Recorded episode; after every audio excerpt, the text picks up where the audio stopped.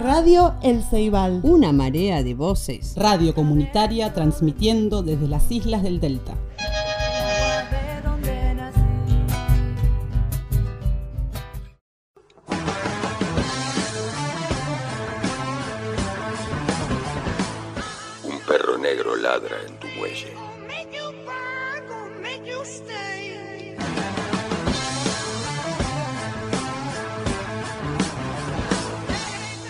Siéntate allí a ver cómo pasa flotando la última estética.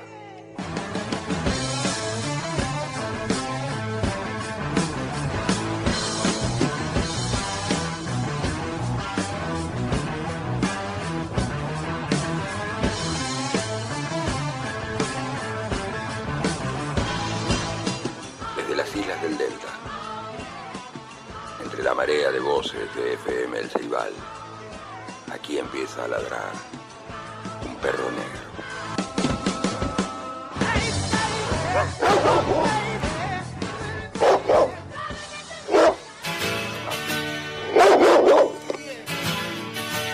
Pero muy buena, gente loca y así, de la mano de Supertramp. Esa super banda de los 70 arranca el capítulo número 38 del Perro Negro aquí en el Ceibal. Yeah, wow, da, da, y vamos.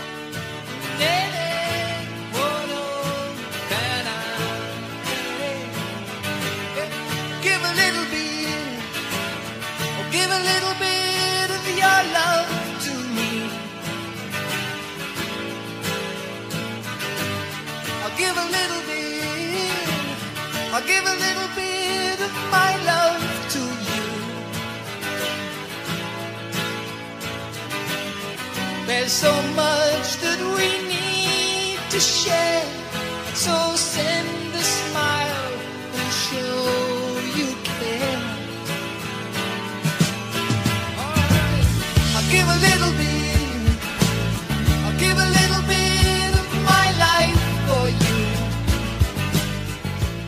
Little Beat de ese impresionante disco que fue Breakfast in America o Desayuno en América. Y así elegimos desayunarnos en este programa. La vuelta número 38, alrededor de la cucha del lopón del perro negro. Aquí, por FM El Ceibal, en las márgenes del arroyo Espera y para todo el universo.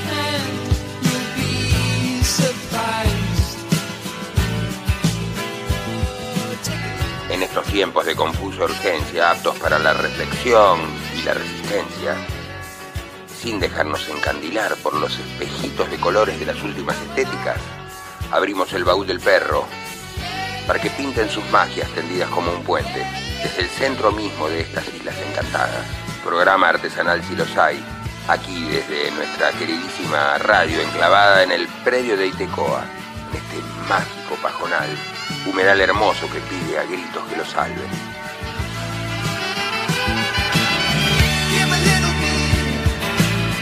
Give a little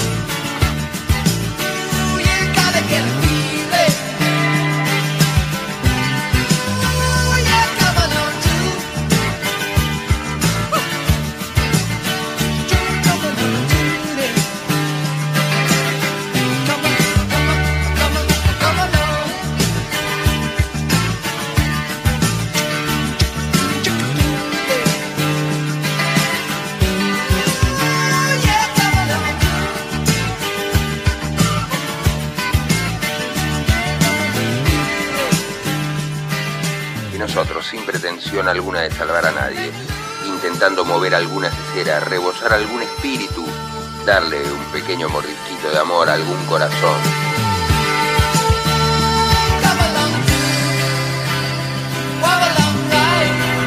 Justamente con Give It Little Bit ya vamos arrancando y vamos que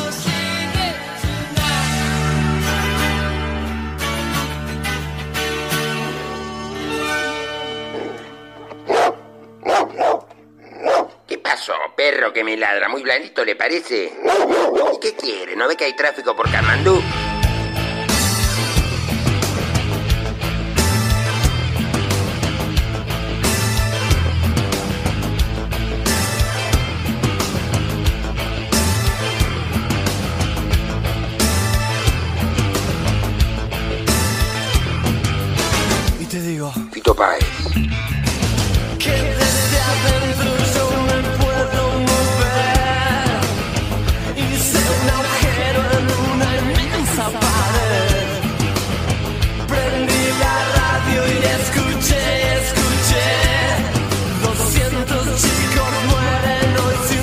to that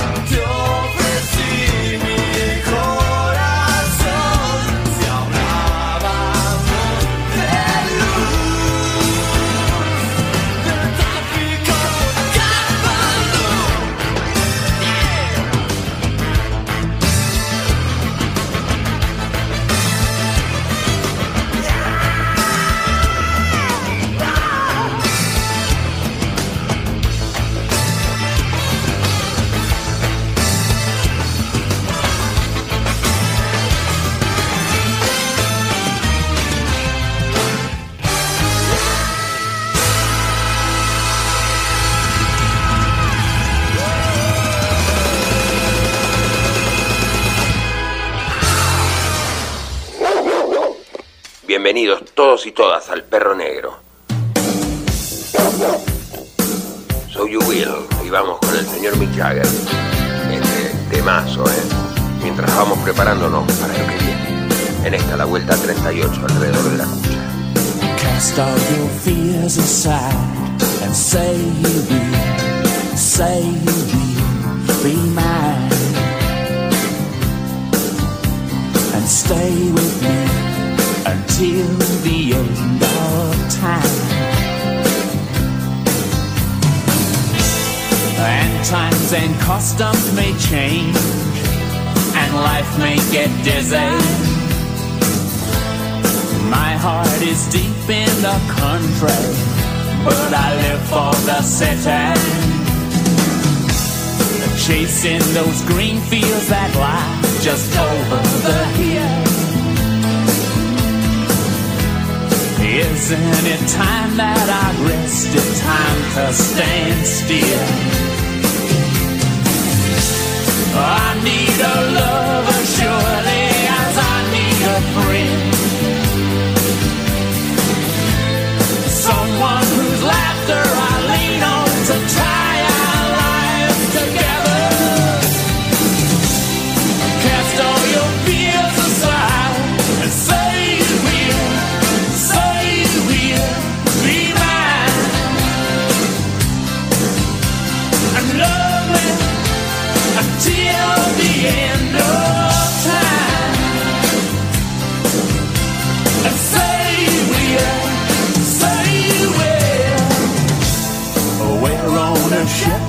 To sea, and it's stormy weather.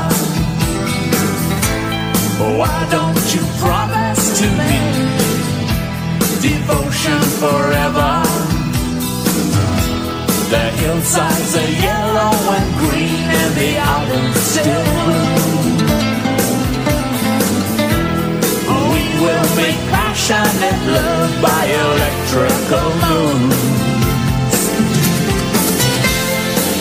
Need a lover surely as I need a friend.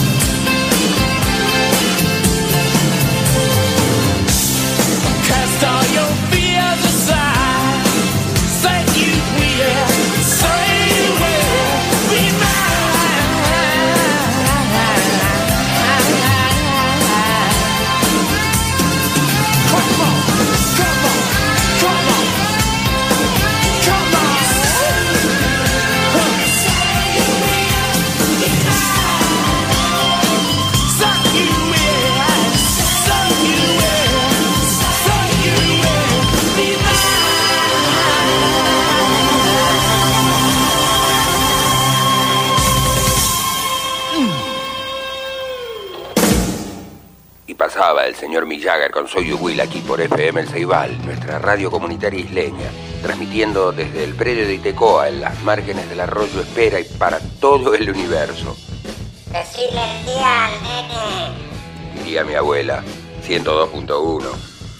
O bien fmelceibal.caster.fm para todos los pajaritos que sobrevuelan las selvas de internet.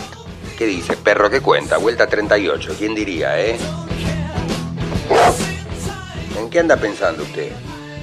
Está complicada la cosa, ¿no? Pero no tema que no es el fin del mundo, o por lo menos no por ahora. Aquí en este oasis maravilloso, en este delta increíble que agoniza y que tanto debemos cuidar y tanto que advertimos que hay que cuidar. A veces parece un horizonte lejano ese fin del mundo. Hemos traído aquí a, a este micrófono relatos de Ray Bradbury, por ejemplo, y otros referidos al apocalipsis. Lo cual nos da pie para una historia muy curiosa. El hombre que salvó al mundo del holocausto nuclear y casi nadie lo conoce, el coronel ruso Stanislav Petrov. ¿Sería porque era ruso? Bueno, usando un eufemismo se sabe que la información es mm, discrecional. Malintencionada o hija de puta podría decirlo alguien que tuviera con qué hacerse cargo de esas palabras. Pero el perro piensa que también lo es desde ya.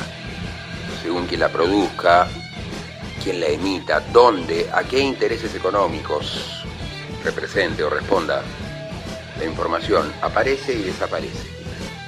La realidad se miente, muchas veces con descaro, o a veces, como en este caso, directamente se ningunea. O usted me va a decir, señora, que conocía la historia del coronel Stanislav Petrov. Abriendo aquí el baúl de sueños y misterios del perro negro, apareció esta historia que nos parece muy interesante traer a los micrófonos de este programa. Cierto que el mundo ya estuvo al borde del apocalipsis en varias oportunidades. Recordarán los memoriosos la crisis de los misiles entre la Unión Soviética, en aquel entonces Unión Soviética, y los Estados Unidos a principios de los años 60, cuando John Kennedy y Nikita Khrushchev tuvieron al mundo en vilo una semana. Pues bien, esta historia es un poco posterior. Ocurrió en la década de los 70. ¿Sabe qué? Muchos ni se enteraron. Muchos no saben que estuvieron al borde de no estar ahora acá, de ni siquiera existir, porque que el ser humano se ha empeñado, y gracias a los avances tecnológicos más aún, en hacer volar en mil pedazos nuestro planeta celeste, esta esfera maravillosa, esta pequeña mota de polvo vagando a la deriva en un universo ilimitado, un pequeño puntito que sin embargo es el lugar que habitamos y al que parece que no solo no queremos cuidar, sino que queremos destruir. Vacíos de amor y repletos de egoísmo los seres humanos pueden ser capaces de todo. La historia a continuación de este pseudo apocalipsis o de un apocalipsis que no fue, sin embargo, trae una cuota de esperanza que nos parece muy interesante referir aquí. Abra el baúl nomás, perro.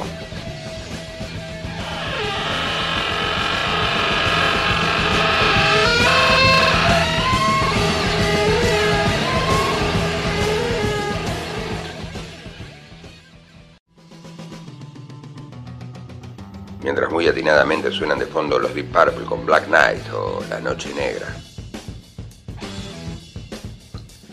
El hombre que salvó al mundo del holocausto nuclear, aunque muy pocos lo conozcan, fue el teniente coronel Stanislav Petrov. La historia dice así.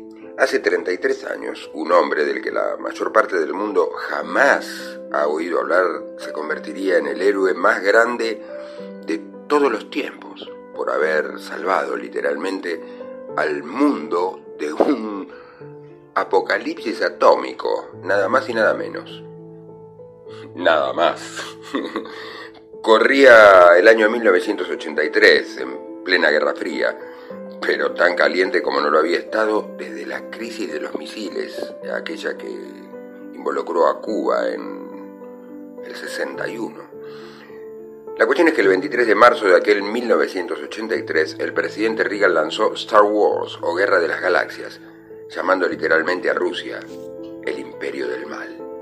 Y contaba con un importantísimo aliado decidido a terminar con el comunismo, el Papa Juan Pablo II. Karol Wojtyla, aquel papa polaco tan profunda, visceralmente anticomunista. La cosa es así. Estados Unidos y la OTAN planeaban colocar misiles en Alemania Occidental y organizaban un ejercicio militar en Europa, entre otras cosas.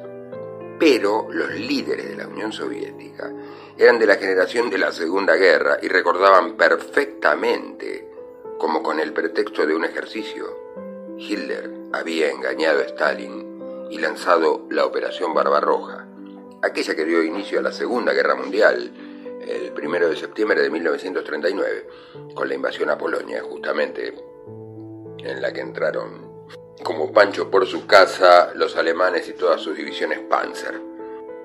Permitir que se repitiera semejante cosa era sencillamente inadmisible para los líderes soviéticos. Así que asumieron que lo del ejercicio planteado por Estados Unidos era una tapadera para una invasión real y tomaron su decisión. Disparar todo su arsenal al recibir la primera indicación de un ataque nuclear. La tensión era máxima, a punto tal que el primero de septiembre, casualmente, miren, el mismo día que había empezado la Segunda Guerra, pero de 1983, un avión de línea surcoreano entró por error en el espacio aéreo soviético y no dudaron en derribarlo sin aviso, matando a 269 personas, incluido un senador y varios ciudadanos americanos. Lo cual imagínense, esta historia no pudo haber llegado en peor momento. La noche del 25 de septiembre de 1983, un coronel de 44 años de la sección de inteligencia militar de los servicios secretos de la Unión Soviética llegaba a su puesto de mando en el centro de alerta temprana de la inteligencia militar, desde donde coordinaba la defensa aeroespacial rusa. Sin embargo, esa debería haber sido su noche libre, pero fue convocado a último momento porque quien debía estar había dado parte de enfermo. Gracias al señor ruso que dio parte de enfermo, no se produjo un apocalipsis nuclear. Atención con las coincidencias y los efectos mariposas. Lo cierto es que el trabajo del coronel Petrov consistía en analizar y verificar todos los datos de los satélites sobre un posible ataque nuclear enemigo. Contaba para ello con un protocolo sencillo y claro, tan claro y tan sencillo que había redactado él mismo.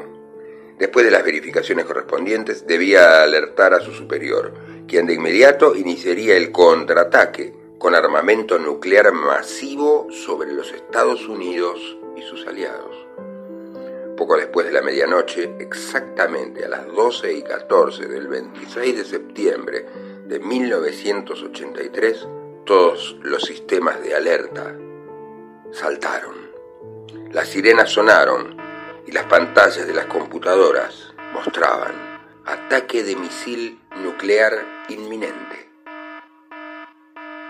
Un misil había sido lanzado desde una de las bases de los Estados Unidos. Pidió mantener la calma a Petrov y que cada uno hiciera su trabajo, y él hizo el suyo. Verificó todos los datos y pidió confirmación de visión aérea, los únicos que no pudieron confirmar dadas las condiciones climáticas. A pesar de las confirmaciones concluyó que tenía que haber ocurrido un error. No era lógico que Estados Unidos lanzara un solo misil si estuviera atacando a la Unión Soviética, y desestimó la advertencia como una falsa alarma. Pero poco después el sistema indicó un segundo misil y después un tercero.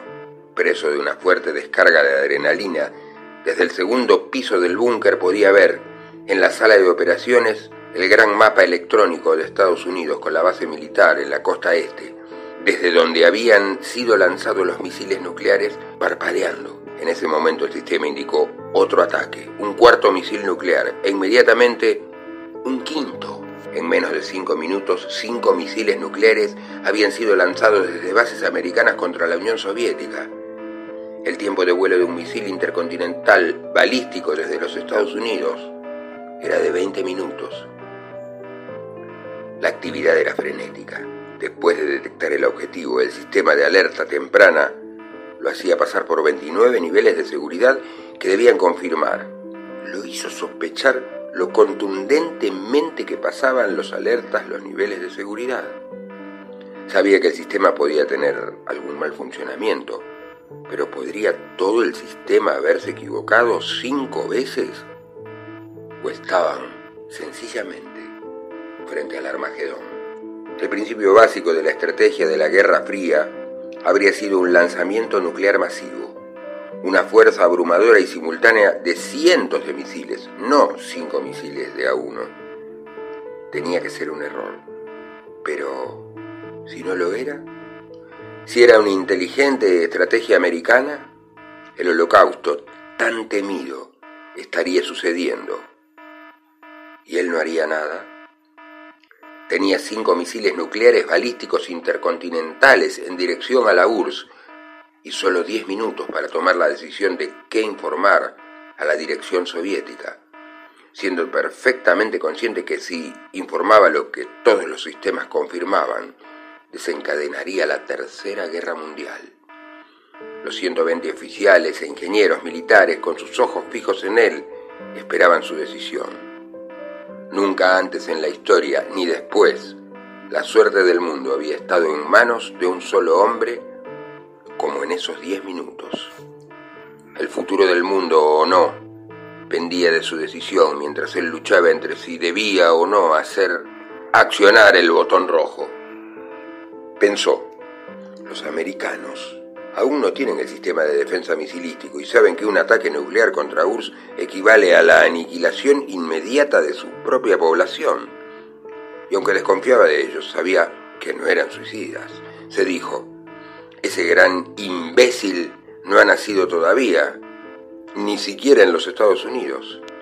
Sabiendo que si estaba equivocado, una explosión 250 veces mayor a la de Hiroshima ocurriría sobre ellos pocos minutos después, sin que pudieran hacer nada. Fue capaz de mantener la cabeza fría, de tener el coraje de escuchar a su instinto y de ajustarse a la conclusión lógica que le indicaba el sentido común y decidió reportar un mal funcionamiento del sistema. Paralizados y sudando a mares, él y los 120 hombres a su cargo contaban los minutos que faltaban para que los misiles alcanzaran Moscú.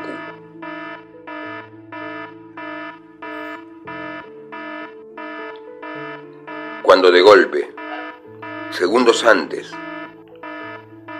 los sistemas dejaron de sonar y las luces de advertencia se apagaron. Había tomado la decisión correcta y salvado al mundo de un cataclismo nuclear. Sus camaradas, empapados de sudor, se lanzaron sobre él abrazándolo y lo proclamaron un héroe.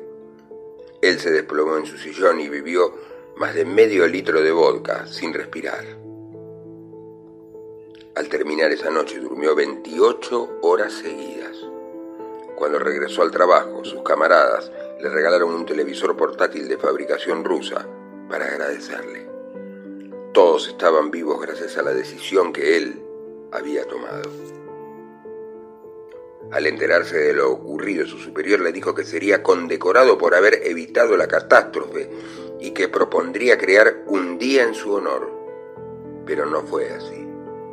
Rusia no podía permitirse que Estados Unidos y el pueblo ruso se enteraran de lo sucedido.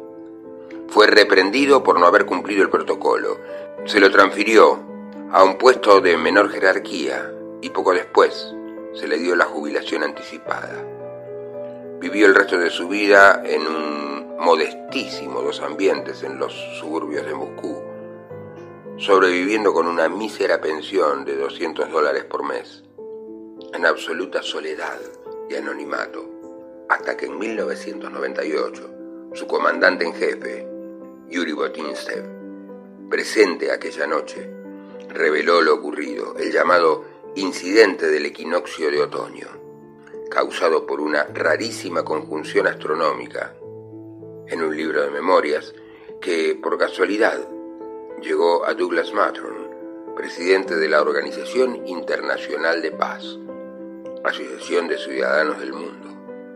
Y después de verificar tan alucinante historia, salió en persona en busca de ese héroe anónimo al que todos le debíamos estar, aún en este mundo, para hacerle entrega del premio Ciudadanos del Mundo. La única pista sobre dónde encontrarlo la recibió de un periodista ruso que le advirtió que tendría que ir sin hacer una cita porque su teléfono no funcionaba y su timbre tampoco. Encontrar su rastro en una fila enorme de complejos conventillos grises a 50 kilómetros de Moscú no le resultó fácil. Uno de los vecinos, a quien le preguntó, le dijo, Usted debe estar loco. Si un hombre que ignoró una advertencia de un ataque nuclear estadounidense realmente hubiera existido, habría sido ejecutado en esa época, ya que no había tal cosa como una falsa alarma en la Unión Soviética. El sistema nunca se equivocaba, solo el pueblo. Finalmente lo encontró en el segundo piso de uno de los edificios, sin afeitar y desalineado. Asomó la cabeza. Sí soy yo. Pase. Sentí que me encontraba con Jesús cuando él abrió la puerta, dijo Douglas Mattern. Sin embargo, él estaba viviendo como una persona de la calle, cojeando con sus pies hinchados, sin poder caminar mucho y costándole ponerse de pie. Me dijo que solo salía para conseguir provisiones. Además de relatarle la historia más o menos como se las acabo de contar, este hombre le diría, no me considero un héroe, solo un oficial que a conciencia cumplió con su deber en un momento de gran peligro para la humanidad. Solo fui la persona correcta en el lugar y momento indicado. En un mundo tan lleno de vanidosos que pretenden salvar algo cuando en realidad lo único que hacen es daño a los demás y al planeta. En un mundo tan lleno de miserias, mezquindades, egos, avaricia y ambiciones, la humildad de este hombre y su indiferencia por la forma y la importancia estremece profundamente. Después de conocerse este hecho, expertos de Estados Unidos y Rusia calcularon cuál habría sido el alcance de la devastación según el arsenal con el que contaban y habrían lanzado los rusos y los americanos en ese momento y llegaron a la friolera de que entre 3 y 4 mil millones de personas, directa e indirectamente, fueron salvadas por la decisión que ese hombre tomó esa noche. La faz de la tierra se hubiera desfigurado y el mundo como lo conocemos, acabado, dijo uno de los expertos. Recibió el premio Ciudadano del Mundo el 21 de mayo de 2004. El Senado australiano lo premió el 23 de junio de 2004. Fue honrado en las Naciones Unidas el 19 de enero de 2006. Dijo que fue su día más feliz en muchos años. En Alemania en 2011 le dieron el Premio Alemán de Medios, que reconoce a personas que han hecho contribuciones significativas a la paz mundial por haber evitado una potencial guerra nuclear. Fue premiado en Baden-Baden el 24 de febrero de 2012, galardonado con el Dresden Prize en 2013. Y Kevin Costner realizó el documental El Botón Rojo en su honor. Hoy en día continúa viviendo en su pequeño departamento de las afueras de Moscú, con su pequeña pensión de 200 dólares al mes, en relativo anonimato le dio la mayor parte del dinero de los premios a sus familiares y guardó un poco para comprarse una aspiradora con la que había soñado y resultó defectuosa. Cuando me enteré de esta historia, lo primero que pensé fue si cuando sus vecinos o alguien lo destratara al mirarlos, alguna vez pensó que esa persona su familia, descendencia y amigos están ahí gracias a él. Si cuando ve las noticias y todo lo que pasa en el mundo alguna vez se dijo que todo eso pasa por la decisión que él tomó en esos diez minutos.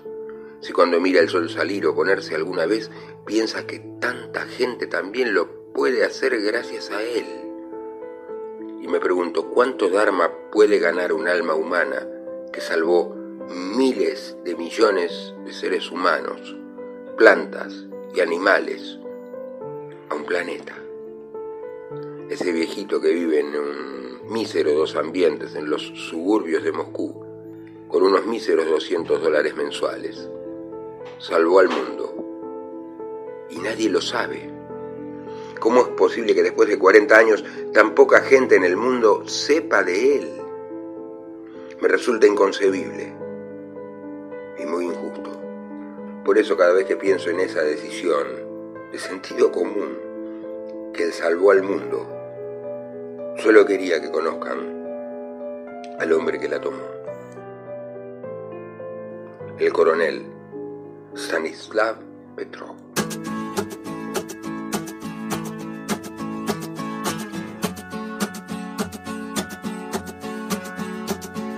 hablando de personas que hicieron enormes contribuciones a la paz mundial. El señor come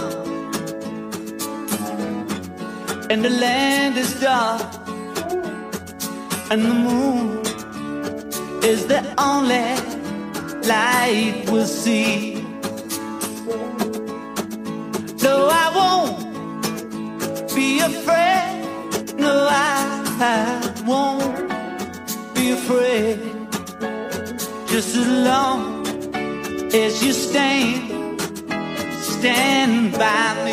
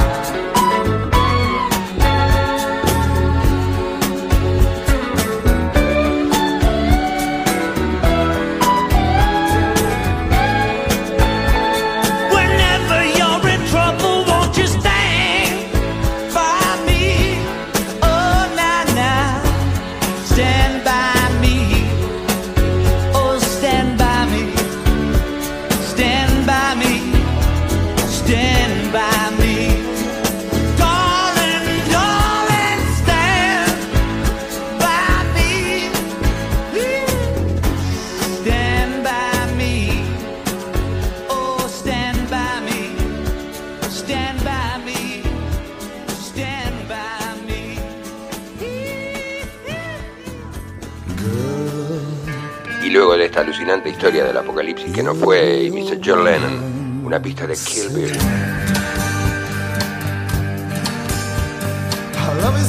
Para los que vieron la película cuando Uma recibió a John Travolta, la noche terrible de la sobredosis de Uma. Earth Overkill, con un viejo tema que cantaba Neil Diamond. Girl, you'll be a woman soon.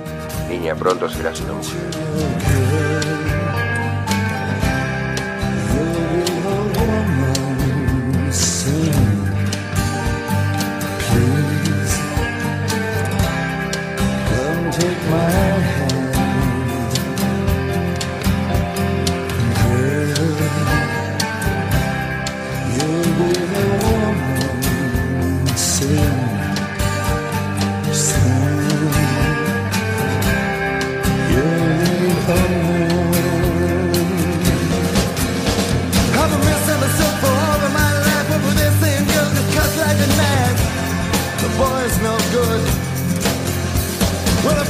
Found what I'm looking for, but if they give a chance, I'll end it for sure.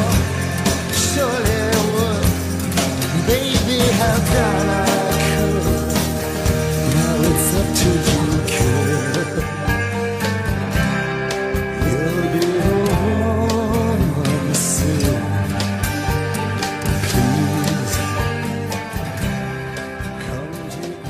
que ensamblemos ya mismo con la hermosísima versión de Neil Diamond de aquella noche cálida de agosto de principios de los años 70.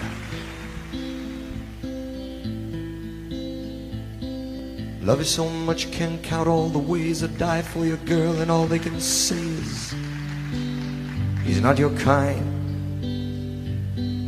I never get tired of putting me down and I never know when I come around what I'm gonna find. Don't let them make up your mind. Don't you know, girl?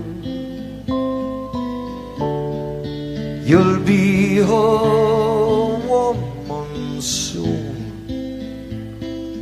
Please come take my hand, girl. You'll be a woman soon. Soon. You'll need a man. I've been misunderstood for all of my life, but with this same child cuts like a knife. The boy's no good. Well, I finally found what I've been looking for, but if they get the chance, then it for sure. Sure they would. Baby, I've done all I could.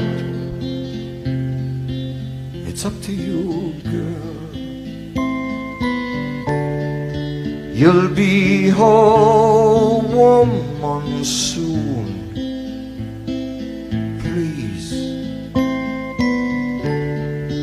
Come take my hand,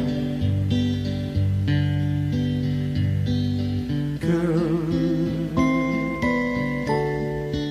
You'll be woman soon, soon. You'll need a man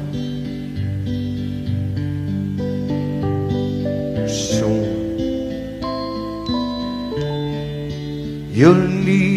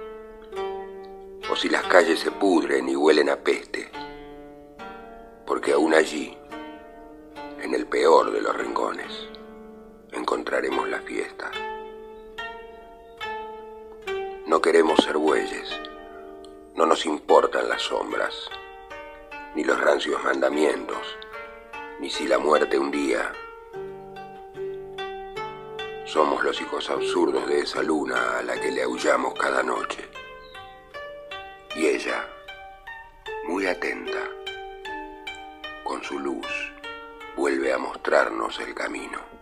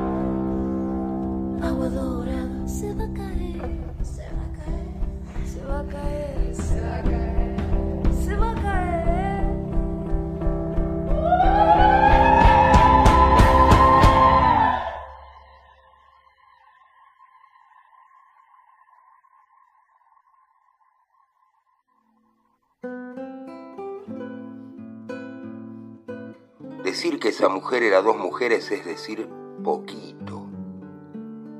Debía tener unas 12.397 mujeres en su mujer.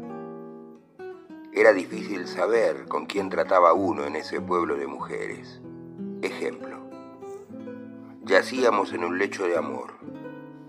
Ella era un alba de algas fosforescentes cuando la fui a abrazar. Se convirtió en Singapur llena de perros que aullaban, recuerdo. Cuando se apareció envuelta en rosas de Agadir, parecía una constelación en la tierra. Parecía que la Cruz del Sur había bajado a la tierra. Esa mujer brillaba como la luna de su voz derecha, como el sol que se ponía en su voz. En las rosas estaban escritos todos los nombres de esa mujer, menos uno. Y cuando se dio vuelta, su nuca era el plan económico, tenía miles de cifras y la balanza de muertes favorables a la dictadura militar. Nunca sabía uno a dónde iba a parar esa mujer. Yo estaba ligeramente desconcertado. Una noche le golpeé el hombro para ver con quién era y vi en sus ojos desiertos un camello. A veces esa mujer era la banda municipal de mi pueblo. Tocaba dulces valses hasta que el trombón empezaba a desafinar y los demás desafinaban con él. Esa mujer tenía la memoria desafinada. Usted podía amarla hasta el delirio. Hacerle crecer días del sexo tembloroso. Hacerla volar como pajarito de sábana. Al día siguiente se despertaba hablando de Malevich. La memoria le andaba como un reloj con rabia. A las tres de la tarde se acordaba del mulo que le pateó la infancia una noche del ser. Ellaba mucho esa mujer y era una banda municipal. La devoraron todos los fantasmas que pudo alimentar con sus miles de mujeres. Y era una banda municipal desafinada, yéndose por las sombras de la placita de mi pueblo. Yo, compañeros, una noche como esta que nos empapan los rostros, que a lo mejor morimos, monté en el camellito que esperaba en sus ojos y me fui de las costas tibias de esa mujer, callado como un niño bajo los gordos buitres que me comen de todo, menos el pensamiento de cuando ella se unía como un ramo de dulzura y lo tiraba en la tarde. Mujeres. Juan Gelman.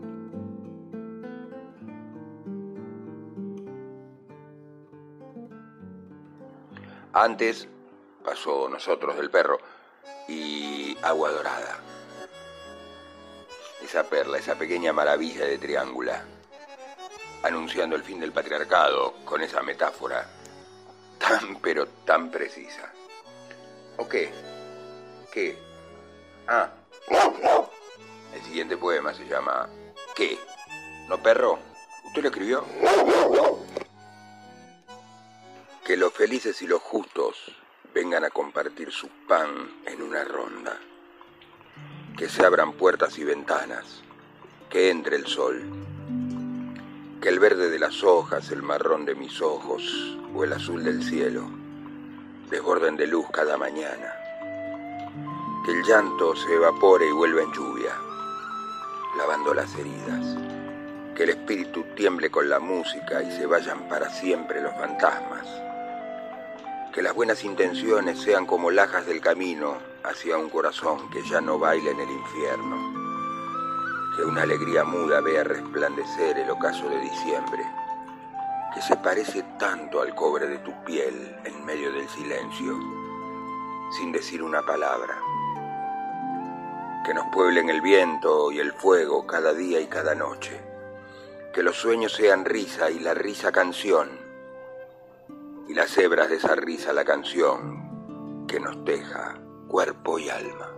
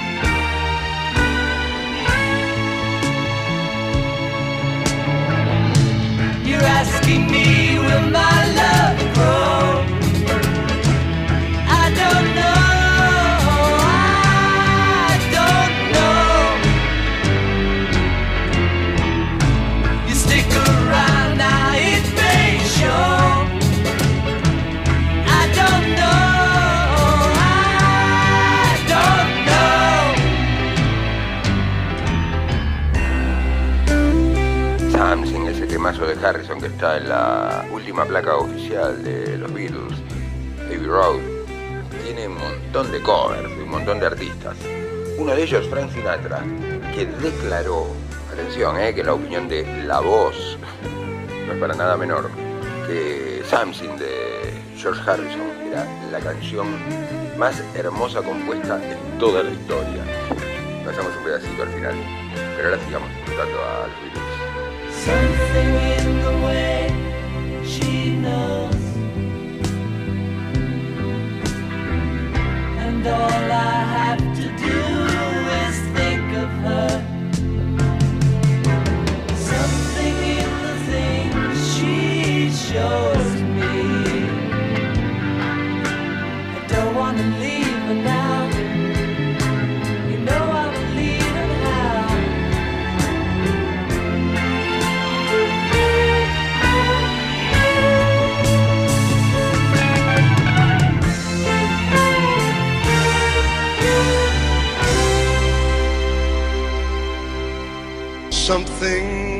the way she moves attracts me like no other lover. Something in the way that she woos me. I don't want to leave her now. You better believe it and how. Mhm. Somewhere in her smile, she knows I don't need no other lover. Something in her style that shows me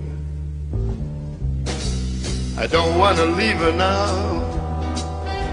You better believe and how. Mm-hmm.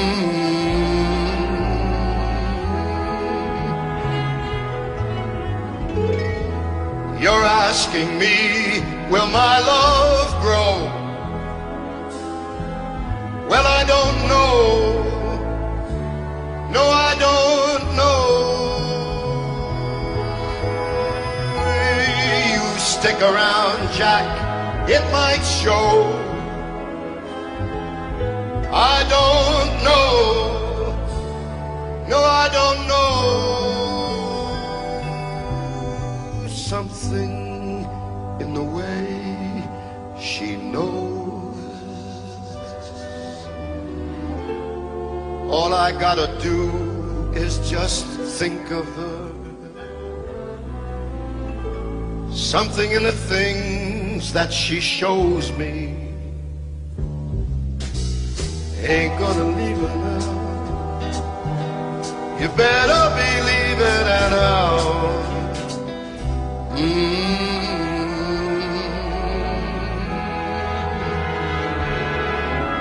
¿Sabe qué pasa, perro? Si George Harrison y Frank Sinatra declaran que no saben, es porque en cuestiones de amor, muchas veces no se sabe. Mire con qué pasión lo declara el gran fan. My love grow? Well, I don't know. No, I don't know. But you stick around, Jack, it's gonna show. But I don't know. No, I don't know. Y así, de la mano del gran Frank Sinatra, nos vamos despidiendo de esta, la vuelta número 38, alrededor de la cucha del dofón del perro negro. Frank, un genio total y absoluto de la música. La voz, indiscutido. Nos encanta Frank Sinatra, ¿no, perro? Y con dos ladrillos a favor. El primero, que la libertad es libre. Y el segundo, que el eclecticismo con el que salen las cosas del baúl de sueños y misterios es así. Si ahora en la vuelta número 38 todavía no lo sabían, sépanlo. Aquí nos despedimos, nos vamos hacia el muelle de Itecoa, donde está nuestra FM El Ceibal. Y nos despedimos hasta la semana que viene. Usted primero, perro. Vámonos.